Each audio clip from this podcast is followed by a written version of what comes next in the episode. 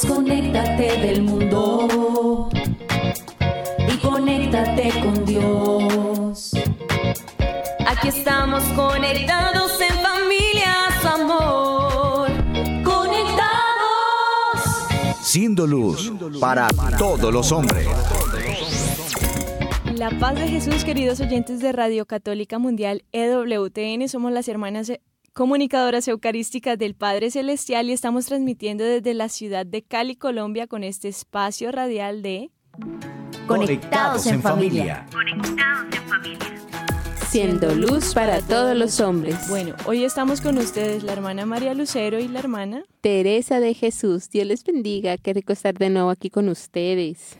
Bueno, les recordamos a todos los que están conectados en este momento que pueden escribirnos todos sus comentarios, sus peticiones de oración a través del chat de nuestras redes sociales y también llamarnos y también escribirnos a nuestro correo info comunicadoras.org. Vamos, no sé si dije que le damos la bienvenida, no, ¿verdad? A todos los que están conectados por primera vez, bienvenidos a este espacio que es un espacio de familia en donde estamos creciendo como familia, formándonos y pues apoyándonos espiritualmente. Bueno, claro que sí. Entonces, después de esta cordial invitación eh, a escribirnos y a participar de nuestro programa, ¿qué tal si nos unimos con el Señor en oración? Es hora de comenzar. Estamos conectados. Nos ponemos en la presencia del Señor a través del corazón inmaculado de María Santísima. Decimos en el nombre del Padre, del Hijo y del Espíritu Santo. Amén. Amén.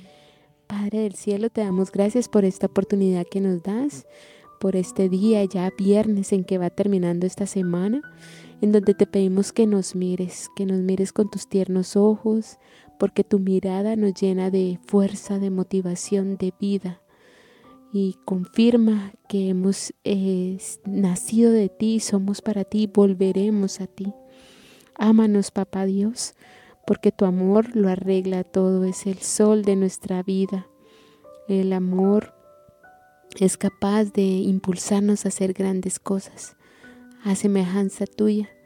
También te pedimos que nos sonrías, porque si nos sonríes eh, es como que nuestra vida se torna llena de, de sentido, porque sentimos que tú estás contento de nosotros. O si a veces estamos decaídos, pues nos dices con esa sonrisa adelante, que yo estoy contigo. También te pedimos, Señor, que nos sanes, que nos sanes nuestra mente, nuestro corazón, nuestra voluntad herida y golpeada por el pecado. Guíanos, Padre de, misericordia, en este caminar. Son tantos los caminos que se nos presentan, que tu Espíritu esté en nosotros para guiarnos por ese camino de verdad, de vida. También te pedimos, Señor, que nos utilices, que no enterremos todos esos dones y talentos que nos has regalado, sino que los podamos multiplicar para el bien de nuestros hermanos y para darte gloria. Y también si es necesario te pedimos que nos corrijas, Señor, porque la corrección nos dice que nos amas y que es necesario cambiar, quitar esas cosas que nos alejan de ti y te damos gracias porque estás con nosotros. Gracias por Mamá María y le pedimos a ella que interceda por nosotros y decimos, María, hija predilecta del Padre, ruega por nosotros. Amén. Amén. Tu batería está cargando. No te desconectes.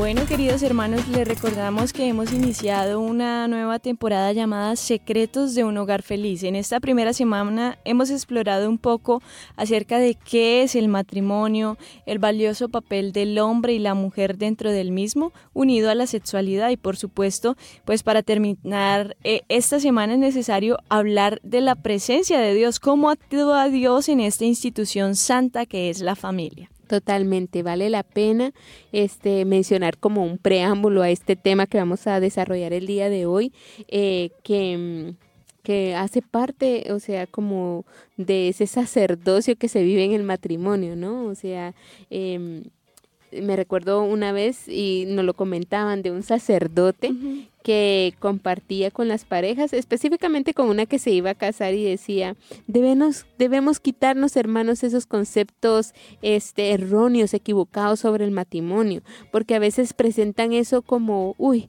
eh, aquí traemos a dos personas que las amarramos, que les ponemos un montón de responsabilidades eh, y entonces frente a eso, pues, ¿cuántas parejas no tienen miedo? O sea, le huyen al matrimonio.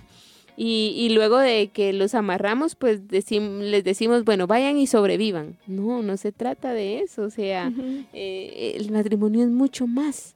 No, y, es muy curioso porque justamente hay parejas que viven muchos años en unión libre y dicen, pero ¿para qué me caso si es que me, me caso y de una vez nos separamos? O sea, tenemos ahí un agüero y de una vez nos estamos echando una maldición que por, por no casarnos, ¿no? Sí, y lo que no se dan cuenta es que de todos modos cuando uno está en pecado, pues el demonio feliz porque nos tiene abrazaditos, pero cuando nos ponemos en la gracia del Señor, ahí pues no le conviene, por eso es que vienen los ataques, pero esos ataques son purificación para santificarnos y para sacar adelante el matrimonio. Entonces, con esta bella introducción, vamos a iniciar con el tema de hoy que se titula Dios en medio del matrimonio. Y bueno, como siempre, vamos a empezar con esa frase inspiradora de nuestra espiritualidad.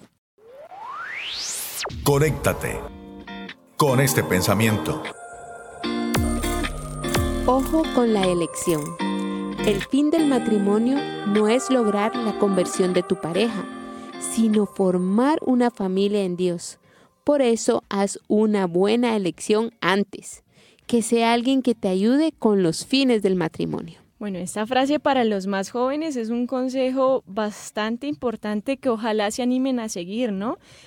Pues para otros ya casados será como algo, pues dirán, si yo ya viví eso y pues eh, ya sea porque no se tomaron el tiempo de elegir con calma eh, y pues bueno, ya, ya lo asumieron y ahí siguen, ¿no? Pero los que están a tiempo poderlo eh, tomar con calma, no, no darle rienda a las pasiones, sino saber que aquella persona con la que tú te casas en la fórmula de consagración dice que, bueno, va a ser para siempre, ¿no? Y el Padre dice hasta que la muerte los separe, ¿no? Exactamente, en la vida, en la pobreza en la riqueza, en la, enfermedad, en la salud. Son premisas que, que valen la pena como evaluar. Y si ya estás casado, pues esto te sirve mucho porque vamos a hablar también de algunos remedios, algunas conclusiones de de qué poder hacer. Y para los que no pues es, eh, es un como una iluminación de, de qué realmente es el matrimonio. Y empezamos diciendo también de que es y debería ser una experiencia de amor verdadero de algo auténtico. Eso se ha perdido muchísimo eh, porque no se cree que en el matrimonio se pueda llegar a la felicidad plena y a una comunicación y plenitud entre la pareja. Entonces Hoy en día vemos muchísimos matrimonios que son totalmente lo contrario y por eso hacemos este tipo de programas, porque hay secretos para vivir en un hogar feliz, porque el Señor nos da el auténtico secreto. Eh, la Biblia también está llena de esos consejos prácticos y debemos abrir nuestro corazón a esas, a esas inspiraciones del Señor para pues corregirnos o para emprender algo bueno. Bueno, y es que la frase que eh, bueno, lo decíamos en la frase, ¿no? El fin del matrimonio es formar una familia en Dios. Y pues si formar familia es hacer una alianza, es decir, un compromiso de unidad eterna. Bueno, pues eh, eso es con Dios, ¿no? Pero aquí en la tierra, como ya lo decíamos, es hasta que la muerte los separe. Pero para entenderlo poco a poco tenemos... Eh, tomemos un ejemplo de un concepto empresarial, ¿no? Cuando una empresa compra otra más pequeña, pues la más grande la absorbe y le pone su nombre, es decir, se adueña por completo de la misma.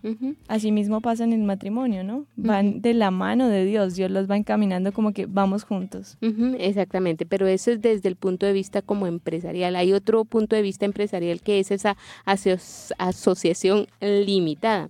Y esto es cuando hay pequeños empresarios que cada uno pone como un capital, ¿verdad? Con obviamente intereses y se limitan a una responsabilidad. O sea, yo arriesgo mi patrimonio, aquí está, eh, pero pues no involucro más. Eh, y eso no es el matrimonio, o sea, tanto como lo que mencionaba nuestra hermana al inicio, ¿verdad? De esas pequeñas empresas en donde eh, Sí, está la, la grandota que viene y absorbe a la otra. No es como decir, ay, bueno, la esposa tiene una gran herencia, entonces esto va a absorber pues al esposo o el esposo la va a aniquilar porque ella no tiene esa gran solvencia económica. No, no, no, no, no es así. Bueno, pero una alianza es una estrategia donde cada una de las partes aporta lo mejor de ellos para hacer el negocio aún más grande y de mayor impacto. Entonces, incluso la, la identidad de cada una de esas partes es vital, es muy importante, es adecuada y sobre todo aquí que se complementa, mejor dicho, no es que en el matrimonio se absorba la una a la otra, sino que es poner una parte estratégicamente, ¿no? Es dar todo y hacerse más grandes y abarcar más en el término empresarial. Exactamente, pero recordemos que esto es una visión limitada, ¿verdad? Es como un punto de vista de pronto más empresarial, o capitalista, económico, estratégico, digámoslo así, pero no tiene en sí la importancia de vida. Por eso vamos a leer el numeral del Catecismo de la Iglesia Católica, que es el 2003, en donde nos habla con respecto a lo que es el matrimonio. Y dice así, al crear el hombre Dios, al crear al hombre y a la mujer, instituyó la familia humana y la dotó de su constitución fundamental.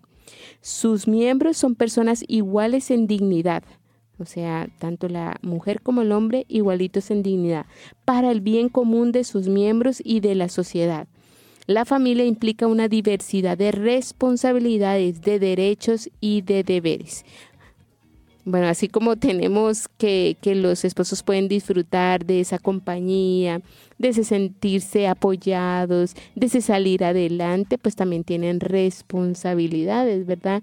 Eh, como todo en la vida. Claro que sí, es que nos adentramos en lo profundo, en lo espiritual, en lo que es la esencia real de una alianza como la del matrimonio. Incluso toda nuestra historia de cristianos gira en torno a esta palabra hermosa que realmente meditamos poco, sabemos poco y por lo tanto valoramos poco.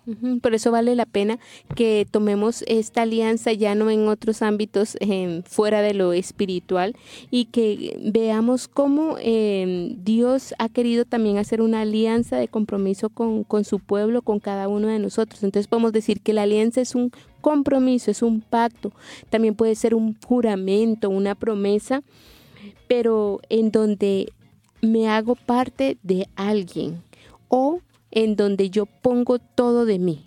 Eso es la alianza, no es como lo que veíamos al inicio, ¿verdad? En donde yo pongo mis partes y, ya, listo, puse y, y adiós. O sea, eh, me ponía a pensar ahorita en esos papás. Eh, tristemente hay personas, hay papás en que dice, bueno, aquí traigo la comida y usted los educa y yo me desentiendo. No, no, no, no, no. La alianza es como a imitación del Señor, em, en donde el Señor se da todo para nosotros, nos hace partícipes de sus riquezas, de sus posesiones, de sus beneficios espirituales y nosotros pues recibimos toda esa gran riqueza, pero con la premisa de que ponemos todo de nuestra parte, ¿verdad? Entonces es mucho más allá que un eh, estado jurídico o que un compromiso, mm, sí, o sea, meramente social, sino eh, va más allá. Eh, digamos que desde el fondo de lo que es el amor mutuo eh, que te lleva a una unidad, que, que, no está viendo conveniencias y que están motivados el uno al otro a hacer una entrega mutua. Eso es, eso es como algo clave. Bueno, en el caso de nuestra alianza con Dios, pues Él nos da todo lo que su divinidad tiene, ¿no? Y aquí vemos eso, una alianza, eh, cuando se hace una alianza se entrega lo mejor que hay y Dios a nosotros nos ha entregado lo mejor de Él.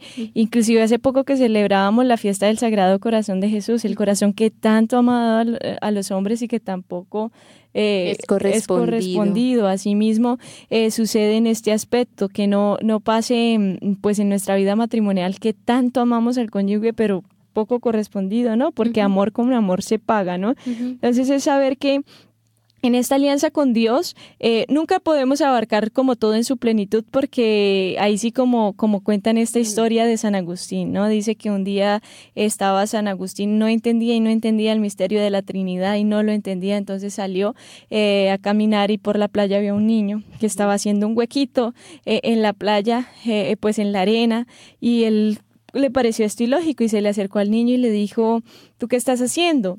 Entonces el niño le dice, es que quiero, estoy abriendo un huequito para meter todo el agua del mar aquí en este huequito.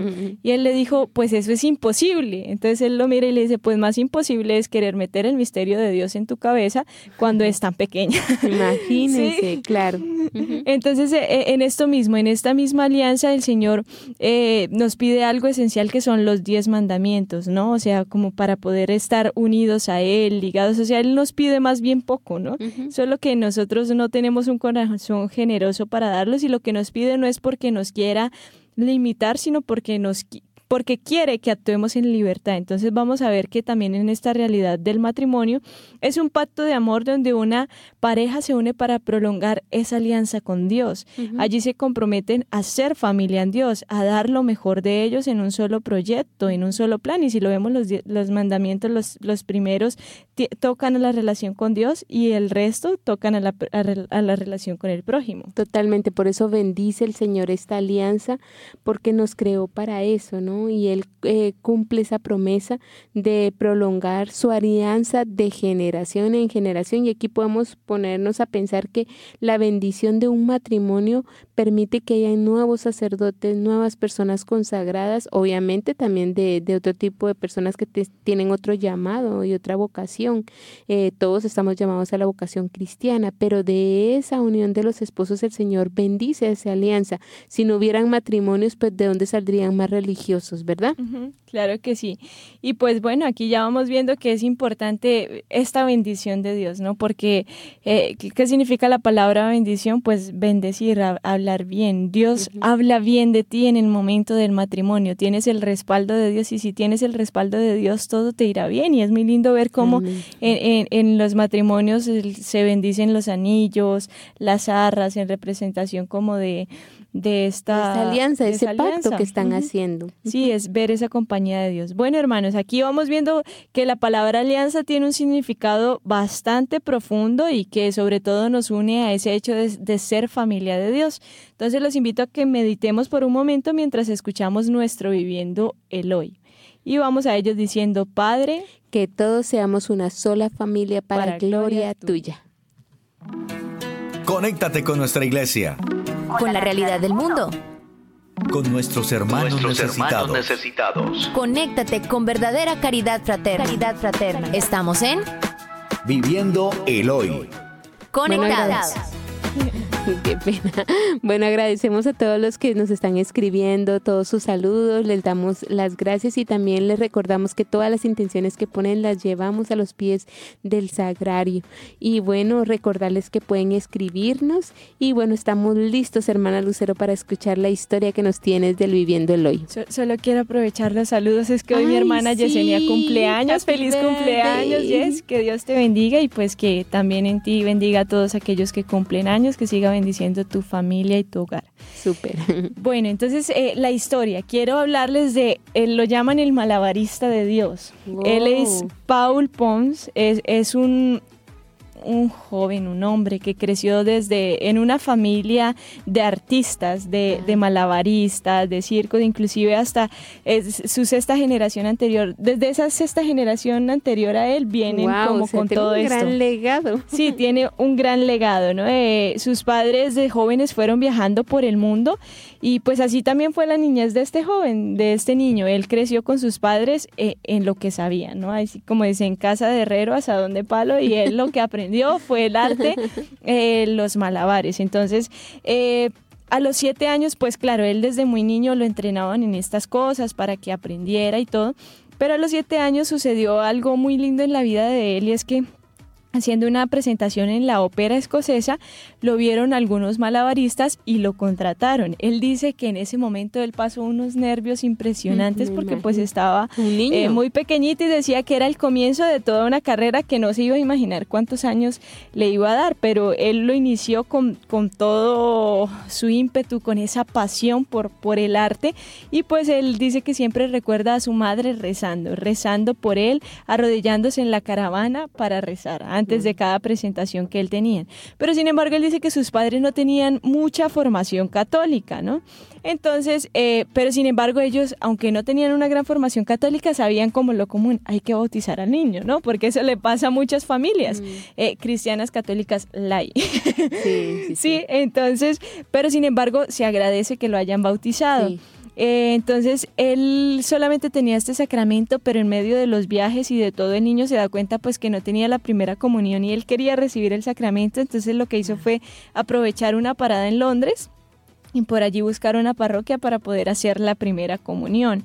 Eh, ya después de esto, eh, se dio cuenta que cuando su padre se casó, para poderse casar, él necesitaba la confirmación. Entonces él estando como en esa, eh, en esa etapa de la pubertad, dijo, pues si yo algún día me voy a casar, voy a tener que confirmarme, entonces tengo que buscar también hacer la confirmación. Entonces no la hizo así como que, ay sí, porque voy a recibir al Espíritu Santo. No, su finalidad era que si algún día me caso, pues necesito el, papel. ¿no? entonces él dice que, que así pudo, pudo realizarlo. Eh, y que trabajando en el casino de las Bahamas pidió la confirmación para no tener problemas, pues sí, a la hora de casarse, ¿no? Sin embargo, él dice que cuando tenía 21 años empezó a ir a, a las clases y empezó a entender ya poco a poco lo que significaba la vida cristiana. Empezó a aprender de Dios y empezó a ser consciente del tesoro que como cristiano tenía y que hasta el momento había desperdiciado.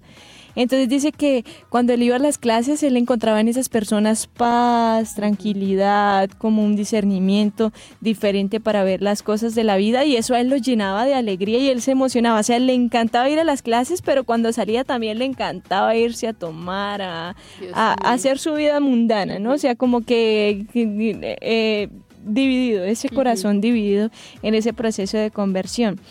Pero él dice que sin embargo eso lo, seguía, le seguía como tocando el corazón, el hecho de sentirse bien en las cosas de Dios y cómo se iba a desenfrenar y como que se sentía como mal.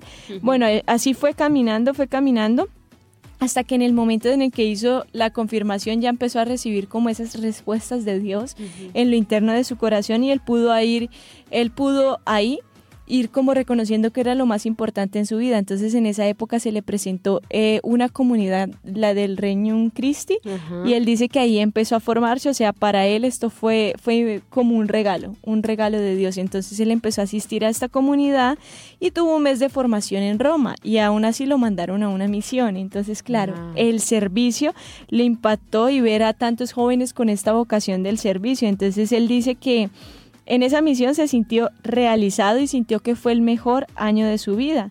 Entonces en esa misión empezó a pedirle al Señor que le mostrara realmente qué era lo que quería de él. Entonces buscando a su director espiritual y en oración se, dieron cuenta que el Señor lo llamaba a conformar una familia, pero él decía, familia, pues no tengo ni novia, pero pues oremos por la situación, ¿no?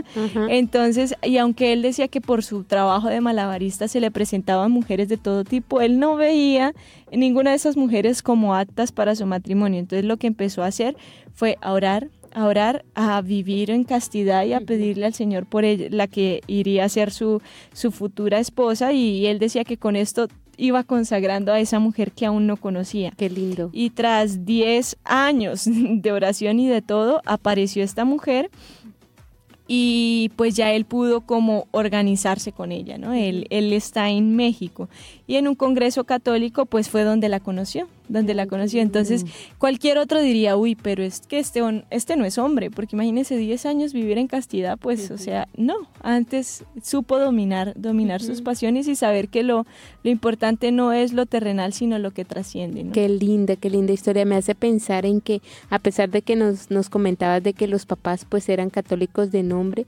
eh, le dieron ese regalo, le dieron ese regalo de los sacramentos.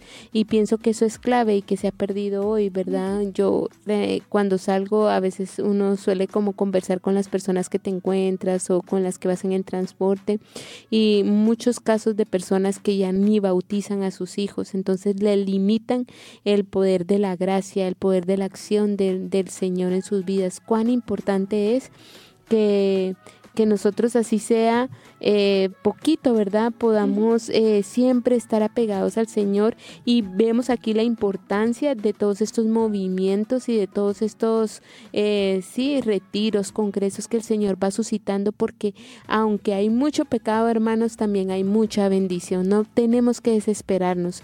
Y así como le llegó a Paul la conversión, pues si nosotros seguimos orando por nuestros hijos, amigos, esa persona que nosotros sentimos que, uy, que que está súper malo, que lleva una doble vida como la llevaba Paul, si nosotros persistimos en esa oración, yo me imagino que la mamá, pues en medio de ese mundo de, de, artistas que es fuerte, pero arrodillarse, muy seguramente el Dios lo ve con tanta misericordia, con tanta bondad, que yo creo que a raíz de eso, pues el, el, hijito pues tuvo esa, esa bendición y lo que tú decías, ¿verdad? Heroico en un medio de, de, de, un mundo de, de, dinero, de mujeres, de vicios, de mucho, sí, de muchos lujos, pues él lo logró. Entonces nadie está exento a lograrlo si nos aferramos al Señor y obviamente así como él dijo algo clave, director espiritual, oración, eso es importante para, para salir adelante. Claro que sí, bueno queridos hermanos, entonces con esto damos por finalizado nuestro Viviendo el Hoy. Seguimos conectados, seguimos conectados. Bueno, hermanos, seguimos con nuestro tema Dios en medio del matrimonio. En la primera parte de nuestro programa mencionamos la importancia de lo que es la alianza, que es lo que se hace realmente en el matrimonio y que es mucho más allá de cualquier contrato eh, en donde se beneficia una parte o se beneficia la otra parte o en donde se dan por pedacitos, no, sino que es, es un ser parte del todo. Lo que uno es, yo se lo entrego y Él me entrega todo, ¿verdad? Entonces agregamos, este, ahora vamos a agregar algunos detalles como esenciales de esta palabra y, y la vamos a poner ese, en ese contexto de fe. Yo creo que habíamos dado como ese brochazo en donde mencionábamos que Dios en su alianza con el pueblo, con nosotros mismos, hace un intercambio de personas, ¿verdad? No de bienes, o sea, el matrimonio no se limita a las cosas efímeras, sino va mucho más allá. Por eso es un sacramento y por eso es permanente, ¿sí? Claro que sí, es que por eso decíamos que Dios bendice la alianza del matrimonio, porque así Él cumple su promesa de prolongar de generación en generación esa alianza que ha hecho con la humanidad. Y aquí quise buscar rápidamente el consentimiento matrimonial, porque es que vale la pena que lo recuerden los esposos, ¿no? Dice, eh, bueno, el Padre les pide manifestad vuestro consentimiento ante Dios y su iglesia, y se dan las manos derechas y el esposo le dice a la esposa o viceversa, yo te recibo a ti como mi esposo o como mi, o como mi esposa y me entrego a ti y prometo serte fiel en la prosperidad y en la adversidad, en la salud y en la enfermedad, y así amarte y respetarte todos los días de mi vida, no un ratico de mi vida, no otro momento. Y bueno, lo que quiero leerles aquí es la confirmación del consentimiento a través del sacerdote que me parece muy lindo porque es la presencia de Dios en este sacramento. Dice, el sacerdote les dice, el Dios de Abraham, el Dios de Isaac, el Dios de Jacob, el Dios que unió a nuestros primeros padres en el paraíso, confirme este consentimiento ante la iglesia y en Cristo os dé su bendición de forma que lo que Dios ha unido no lo separe el hombre. Y ya dice, bendigamos al Señor y todos demos gracias a Dios. Qué hermoso, qué hermoso es algo tan profundo, tan eh, divino, porque es el mismo Dios que hace parte de este matrimonio, no solo bendiciéndoles, sino haciendo parte de ellos, ¿verdad? Entonces, vamos a ver entonces cómo esta alianza que hacen los tres, ¿verdad? Y que se hace uno solo a imitación de la Santísima Trinidad yo me ponía a pensar eso, que es familia de amor y que Él ha querido que nosotros los seres humanos pues también perpetuemos y tengamos esa figura eh, aquí en la sociedad, ¿verdad? Por eso es fundamental eh, que podamos entender esto y vamos a leer entonces el numeral del Catecismo 2205 que nos va explicando eh, más eh, aún, vamos como sumergiéndonos en este hermoso misterio. Dice la familia cristiana es una comunión de personas, reflejo e imagen de la comunión del Padre, del Hijo en el Espíritu Santo. Y su actividad procreadora y educativa es reflejo de la obra creadora de Dios y están llamadas a participar en la oración y en el sacrificio de Cristo, en la oración cotidiana, en la lectura de la palabra de Dios, para fortalecerse en ella con la caridad. Y la familia cristiana es evangelizadora y misionera. Qué hermoso saber de que no solo es como esa bendición de que forman familia y ya, sino que estamos llamados a prolongar y a evangelizar. Y eso lo hacemos, como dice el catecismo, a través de la oración cotidiana y a través de la lectura de la palabra de Dios. Porque como dice la Sagrada Escritura, la palabra del Señor es como esa espada de doble filo que traspasa y que nos mueve. O sea, una persona que ha recibido al Señor no puede quedarse callado. Celebrábamos en estos días... Eh, la fiesta de San Juan Bautista, ¿verdad? Y ese celo que tenía de, de, de, que la palabra del Señor cuando uno la recibe lo devora y así debe de ser. Y los matrimonios que son conscientes de esto, a que se han comprometido, pues van a poder exponerlo y van a poder eh, en a ejemplo de lo que viven, pues contagiar a más familias y a más personas que quieran casarse, porque hoy en día, sí o que hermana Lucero, muchos chicos no lo no quieren eso, no quieren para sus vidas un matrimonio. No, y, y, ahora que hablas de esto me impresiona porque alguna vez conocí una joven de 22 años más o menos, ella llorando me decía, yo no sabía, yo no sabía, yo solo me dejé guiar por el mundo y me mandé a hacer la ligadura de trompas. Imagínese esa mujer a los 22 años, o sea, ya ella lloraba y frustrada porque decía, ahora no voy a poder conformar una familia, todo, pero pues bueno, Dios puede hacer el milagro, ¿no? Uh -huh. eh, bueno, con todo esto uno dice, pues claro, con razón el matrimonio se llama alianza, es que uh -huh. ella es una prolongación de Dios mismo, de la relación y comunicación que hay entre Dios Padre, Hijo y Espíritu Santo. Y pues aquí, hermanos, empezamos a entender de que realmente como es una alianza y es una alianza sagrada también, eh, la sexualidad debería vivirse dentro de los parámetros que Dios lo pide, ¿no? Porque estar fuera eh, del matrimonio y, y, y, pues tener esta intimidad sexual arriesga mucho, arriesga mucho porque se arriesga a que, bueno, ya lo hablábamos en un programa anterior, ¿no? Los, los embarazos no deseados, pero igual ya hay que afrontar y asumir la responsabilidad de que uh -huh. ese niño, eh, pues es, ya, ya hay que traerlo al mundo, ¿no? Entonces, digamos, pero también nos arriesgamos a qué? A la educación de estos hijos, porque muchas veces eh, se arriesgan a que crezcan sin una buena comunicación del amor, se arriesgan a que crezcan sin, sin esa educación en la fe y a mí me impresiona uh -huh. cuántos niños hay y, y, pues en la realidad de cada país y de cada ciudad, pero hay niños de verdad bien pequeños y que están sumergidos ya en las drogas, en la prostitución, en tantas cosas que uno dice, ¿y dónde están los papás de esos muchachitos? O sea. Los papás de esos muchachitos lo que hicieron fue una noche de tragos, una noche de fiesta, una noche de rumbas y ya, los, o sea, los trajeron al mundo y los dejaron ahí como que a que los eduque la vida. No, pilas con eso. Exactamente, entonces vamos comprendiendo que esta alianza es algo querido por Dios y es un signo de Él.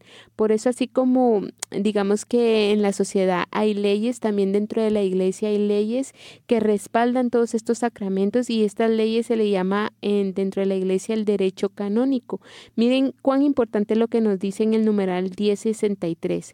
Dice, toda celebración del sacramento del matrimonio debe poner de manifiesto que los cónyuges se constituyen en signo del misterio de unidad y amor fecundo entre Cristo y la iglesia. Creo que lo decíamos en un programa también anterior, o sea, así como el esposo está llamado a amar a la esposa como Cristo ama a la iglesia y a la esposa a amar a su esposo fielmente y a someterse a él como, digamos, como, sí, como el ser humano está sometido al Señor, uh -huh. pues también los esposos están llamados a ser ese reflejo del Señor, a ser signo de su amor. Por eso cuando una pareja no se casa, hermanos, impide que estas personas puedan eh, transmitir esa gracia, transmitir esa bondad, transmitir esa luz.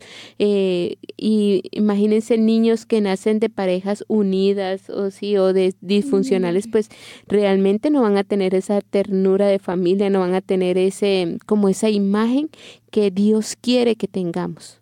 Y en este aspecto recordemos las palabras de San Pablo en su carta a los Efesios en el capítulo 5, ¿no? Dice, esposos, amen a sus esposas como Cristo amó a su iglesia. Y a mí me encanta cuando se habla del amor, porque si no sabes qué es el amor, léete primera de Corintios 13, que ahí vas a comprender que el amor es paciente, el amor no es envidioso, no es ansioso, sí, lo perdona todo. O sea, si no sabes qué es el amor y no sabes cómo amar, búscate un momentito primera de Corintios 13, ¿no? Y es verdad, si Dios ha querido que la familia sea una prolongación de su alianza y por lo tanto de su amor, de sus bienes y de sus virtudes, entonces debemos trabajar por esto pues Dios mismo es, está en el centro de la familia y por supuesto en mayor plenitud en la familia que posee el sacramento, porque aquí muchos dirán, no sea hermanita, que porque yo no estoy, porque yo estoy en unión libre, Dios no me ayuda y Dios ya, ya pues me castigó y no está pendiente de mí. No, pues o sea, Dios también te ayuda, pero lógicamente tienes como, como una limitación, ¿no? Es como si se cortara un poquito la señal, no por mal. Sí, es que estas personas que te viven en unión libre no han invitado al Señor a sus vidas. Así de sencillo, es como, sí, no invitarlo es, es, es, tremendo, ¿verdad? Entonces, decíamos al inicio que el sacramento, hay personas que, que piensan que Dios amarra a esas personas y ya las deja sueltas. No, hermanos, o sea, Dios es un Dios eh, de bondad, un, un papá que está con sus hijos y que saben que es una lucha, o sea, el matrimonio no es algo, eh, o sea, el que nosotros lo pintemos como lo hable bonito y todo, no quiere decir que no tenga sus luchas, ¿no? O sea, eh, ellos están contra el mundo, que cuánta, cuántos bombardeos no te mm. dicen que eso no funciona, contra la carne por esas pasiones desordenadas, esos instintos del deseo sexual desordenado en donde no te limitas y el diablo que quiere desunirlo, entonces es una batalla eh, fuerte, ¿verdad? Entonces es importante que cada uno de nosotros sepamos que el matrimonio es un compromiso libre, pero en donde compromiso libre, que tiene que ser meditado, estudiado, discernido, orado, pero no es un compromiso en donde están solos. No sé si te ha pasado, hermana Lucero, pero a veces llegan personas, generalmente son mujeres que están desesperadas y es como Dios no me escucha, como Dios, eh, Dios mira lo que me pasó con el esposo, es, es un vicioso, no es responsable o bueno, me está engañando tienen que saber que no están solas, que tienen que recurrir a Dios que está en medio de ese matrimonio, pero también es un esfuerzo porque los santos a punta de sacrificios y, de oraciones es que lograban la conversión de las personas. Y todo esto viene en raíz eh, de, lo que fue un noviazgo y de la elección, porque lo hablábamos, ¿verdad? O sea, decir con quién me estoy casando, hacia dónde voy. Bueno, aquí, aquí, ya que hablas de esto, de que las esposas, de que el esposo, bueno, acá hay que dejar algo en claro, ¿no? Y es que, lógicamente, tú decides y eliges con quién te casas, ¿no? Y, Dios te da la bendición, o sea, para eso el noviazgo es un tiempo de preparación para el matrimonio y, y ya cuando decides casarte, pues el Señor te da la bendición.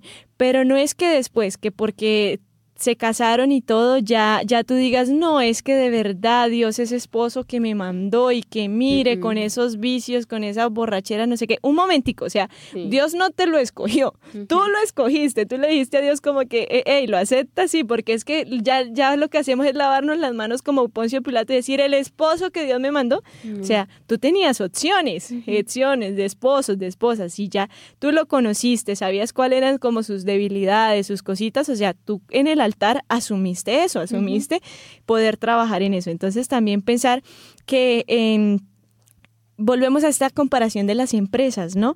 Eh, una empresa no hace alianza con cualquier empresa que se le aparezca, ¿no? Asimismo, tú no te puedes casar con cualquier persona que se te aparezca, tienes que hacer un proceso, un estudio, porque hay mucho en juego.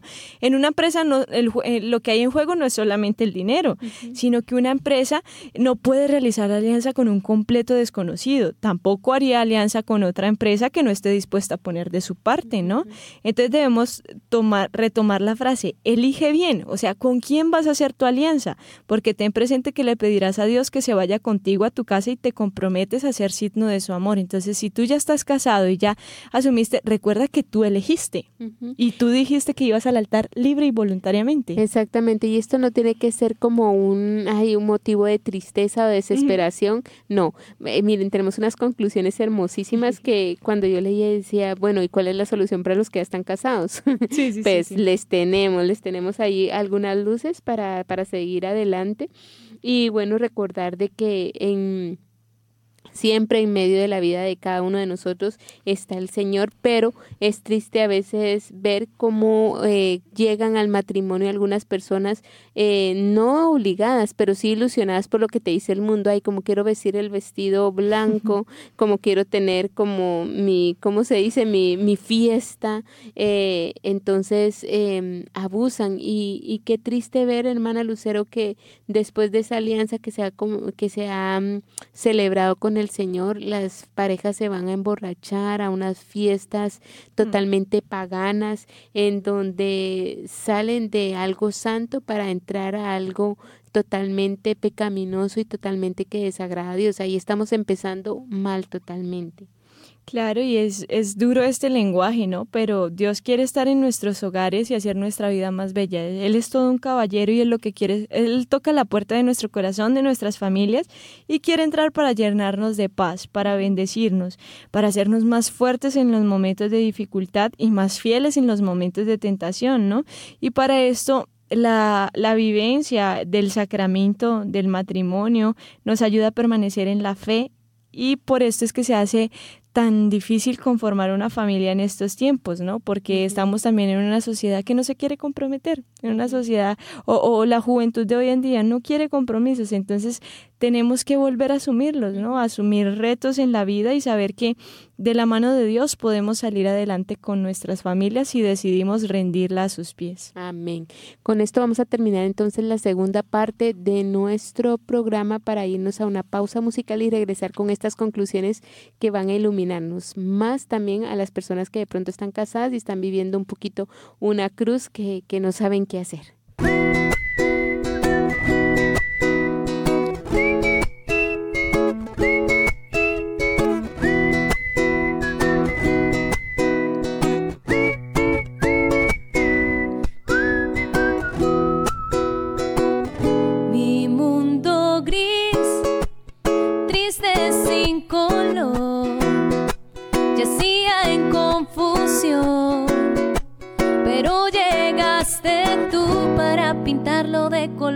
Si fue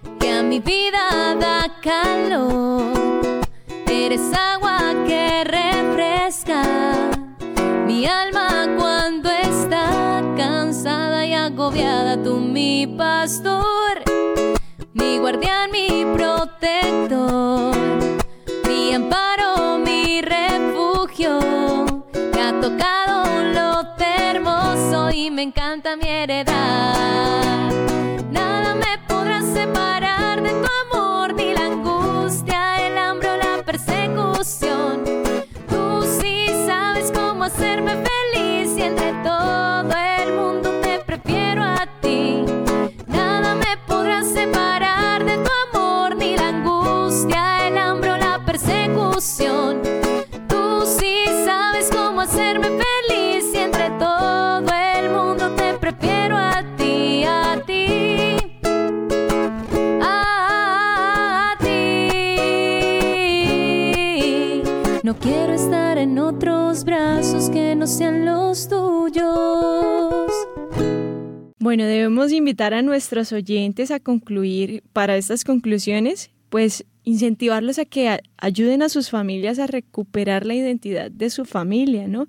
Que permitamos que Dios en verdad esté en medio de nosotros y cómo pues eh, dejando que Él entre en nuestro corazón. Dice el libro del Apocalipsis, mira que estoy a la puerta y llamo. Si abres, entraré y cenaré contigo. Entonces tú quieres dejar entrar a, tu, a Dios, a tu familia, en tu relación matrimonial, pues déjalo entrar y que no seamos como creyentes soberbios que creen que porque, ay, yo a nadie mato, yo a nadie robo, yo soy buena gente, yo me muero y me voy para el cielo. A saber, Dios nos ayude a llegar así al cielo, pero realmente abramosle la puerta del corazón al Señor. Eso es lo principal, tener como esas ganas de luchar, ¿verdad? Y bueno, bueno, para todos aquellos que quieren recuperar su identidad como familia, y esto no solo cabe para matrimonios, también nosotros somos familia en la comunidad, en la sociedad también es familia, pero específicamente en este momento en que hablamos de las familias, pues eh, primero saber que vamos a ir en contracorriente, porque las leyes que nos proponen ahorita y todas esas ideas eh, van en contra de la familia, entonces sí nos toca como guerrear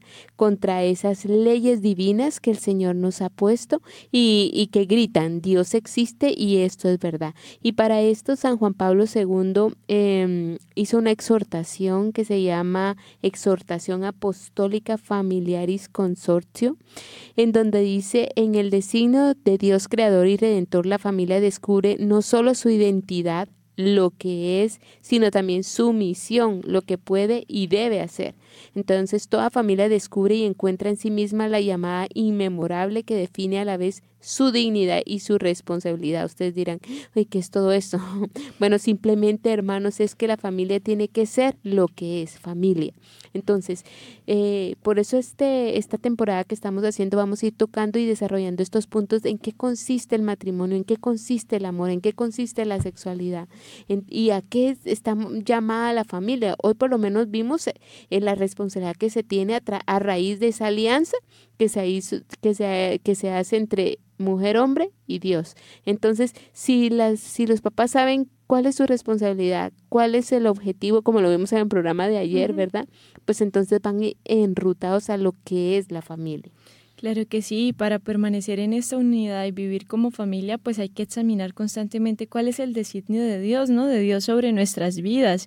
Y es saber que Él como creador está también con nuestra familia y cuenta con nuestra entrega generosa, amorosa e, e, e, e íntima, ¿no? especialmente en los esposos. Y acá una clave fundamental es ese famoso dicho, o sea, familia que reza unida, permanece, unida. Realmente como esposos tienen que permanecer unidos a la vid porque si no se les van a ir los ojos en el otro y en la otra. Y no, Dios es el que puede ayudarles a mantener la mirada fija en Él y, y de Él poder mantener la mirada fija en el corazón de tu esposo y de tu esposa para así poder ser fiel. Totalmente. Entonces vemos cómo, cómo crea, eh, como a imitación de Dios que es creador, están llamados las familias a procrear, ¿verdad? Y en lo que nos decías en cuanto a la redención, o sea, eh, que es la parte como espiritual, una familia debe conducirnos a la salvación y a redimirnos, ¿verdad? Y esto no es pasional, no es algo de que, ay, me mueve el corazón para hacerlo, no. Eh, es una perseverancia constante en el amor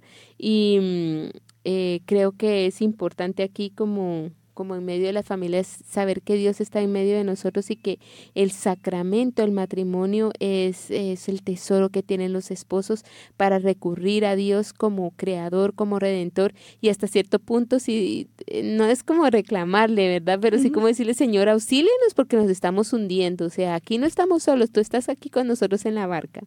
Claro, eh, ese orar juntos, inclusive eh, se dice que cuando tú besas la argolla matrimonial, tienes, o sea, de tu esposo, de tu esposa, tienes indulgencia parcial, entonces saber de que eh, al besar la argolla, matrimonial. Ustedes en el matrimonio pues pueden pedirle al Señor también esas gracias que están necesitando y por favor esposos no se quiten la argolla, ¿sí? O sea, mantengan la revisión. Ahora unos que dirán, ¡Ah! la argolla la tengo por allá guardada en un cajonero. Pues el cajonero bien linda está allá, bien empolvada, pero no, o sea, que la puedas llevar en tu dedo porque eso es para ti, eh, o sea, como una, protección. y algo visible de que hay una alianza entre... Te recuerda. exactamente. Y si no la tienen, pues qué lindo poderla mandar a hacer y renovar esas promesas eh, de matrimonio. Exactamente.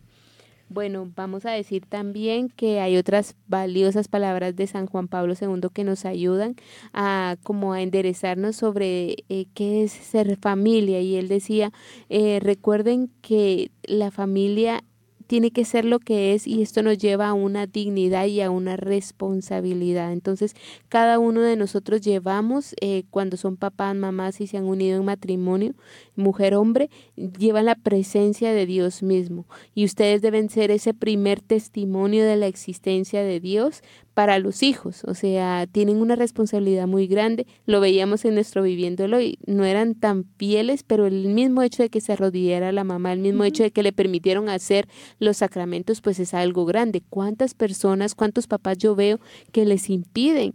Inclusive se pelean entre ellos que si va a la iglesia o no va a la iglesia, no, pues se queda. No, o sea, es clave. Y mira que escuchaba hace poco el papel fundamental del papá en una, en, sí, como unas estadísticas que hicieron en donde decían cuán importante es la figura del papá, porque cuando un papá va a la misa, este, los niños tienden a ir a la Eucaristía, tienden a ir, si bien al papá orando, los niños tienden a repetir esto. No es lo mismo con la mamá, una mamá que va y va, los hijos le pueden rogar y rogar a los hijos y los hijos no van. Pero si el papá eh, va, ellos eh, es como que sale de su naturaleza hacerlo y prolongar eso. Entonces, cuán clave es para, pues, para el legado de los hijos y para el bien de su crecimiento esta, esta premisa, ¿verdad? Eh, bueno, ¿y cómo se prolonga esta alianza con Dios, hermana? Bueno, también en la Eucaristía, ¿no? La Eucaristía es la nueva y eterna alianza, no porque, porque pues ya Dios no quiere hacer más alianza con el nombre, no, porque esta es, o sea, es, es lo que, el mayor regalo que Dios tenía para nosotros, el quedarse todos los días con nosotros hasta el fin del mundo en la Santa Eucaristía y a través de ella consolarnos, ayudarnos y fortalecernos. Entonces la importancia de que también en tu matrimonio asistas a la Eucaristía, que estés renovando esa presencia de Dios, porque allí fue donde dijiste sí, pues Él sí se renueva cada día en el mismo lugar que dijiste sí. Exactamente, y bueno, nos quedan unos minutos, quiero que los aprovechemos para recordar cuatro cometidos generales de la familia que salen también de este consorcio de familiaris, que es esta exhortación que nos dejó San Juan Pablo II. Entonces, estas verdades, si tú las adoptas y las practicas en tu familia, créeme, vas para arriba. Entonces la primera verdad es que es una la familia es formación de una comunidad de personas. Entonces, qué rico preguntarnos, ¿nuestra familia es comunidad? ¿Es común y es unidad o hemos dejado que se divida, que cada cual ande por su lado? Bueno, y la segunda es el servicio a la vida. Nuestra familia realmente está abierta al don de la vida. Tú defiendes la vida desde la concepción hasta la muerte natural. Tú defiendes que tus hijos puedan, o sea, que, que te lleguen tus hijos y que te diga, digamos, ya, pues de la noche a la mañana mamá quedé embarazada, o sea, tú como papá le dices, aborta, no, o sea, aquí, ¿realmente estás abierto a la vida? Exactamente. En tercero, eh, preguntémonos si la participación, si, tenemos como familia participación en el desarrollo de la sociedad, si nuestra familia en verdad se dona a la sociedad o se ha encerrado, viven, eh, vivimos ensimismados y, y desde que estemos bien en casa, pues no nos importa lo que esté pasando afuera. Eso también nos ayuda a crecer como familia cuando eh, entre nosotros no solo vivimos para nosotros, para nuestra conveniencia, sino salimos de nosotros en ayuda de otros familias. Bueno, y el cuarto aspecto es la participación en la vida y la misión de la iglesia. Pregúntate si realmente tu familia vive la fe y se dona en la misión, porque aquí quien no, la frase que decía Madre Teresa de Calcuta, quien no sirve para vivir. No, no, no quien no vive para servir, no, sirve, para, vivir. Entonces, saber de que estamos llamados a comprometernos y decir desde niños se le enseña a nuestros hijos a ir a la iglesia, a servir al prójimo, a reconocer las necesidades de los otros, pues vamos a ayudarles a que no sean egoístas. Si nos respondemos estas cuatro preguntas que hicimos, que son premisas de nuestra familia, créanme, hermanos, que no, es no será un simple programa CEPC, sino que vamos a poder abrazar con, con fe, con los sacramentos, como lo hemos dicho, eh, y vamos a poder crecer en familia y como darle una nueva ruta a, a lo que Dios nos ha regalado. El matrimonio es un regalo del Señor. Bueno, entonces eh, pidámosle al Señor en nuestra oración final que pueda ayudarnos y unirnos a Él. Bueno, amado Señor, te damos gracias por este programa, te entregamos a nuestras familias, te, pasamos, te entregamos a aquellos que pasan por situaciones difíciles en su matrimonio. Te pedimos, Señor, que acompañes a los esposos, que los bendigas, que ellos puedan ver con claridad, que disciernan también su misión en la iglesia y como cristianos. Te pedimos, Padre, que podamos complacerte con una conducta cariñosa, que seamos colaboradores de Jesús cargando con nuestra cruz de cada día y sobre todo con esta cruz del matrimonio, y que comuniquemos tu luz y tu fuerza y tu amor por la gracia del Espíritu Santo a nuestros padres, a nuestros amigos, a nuestros hijos y demás familiares. Amén. Amén. Bueno, Dios les bendiga. Hemos estado con ustedes las hermanas comunicadoras eucarísticas del Padre Celestial. Eh, los esperamos la próxima semana. Vamos a continuar con esta hermosa temporada. Inviten a más personas para que puedan aprender, para que puedan formarse.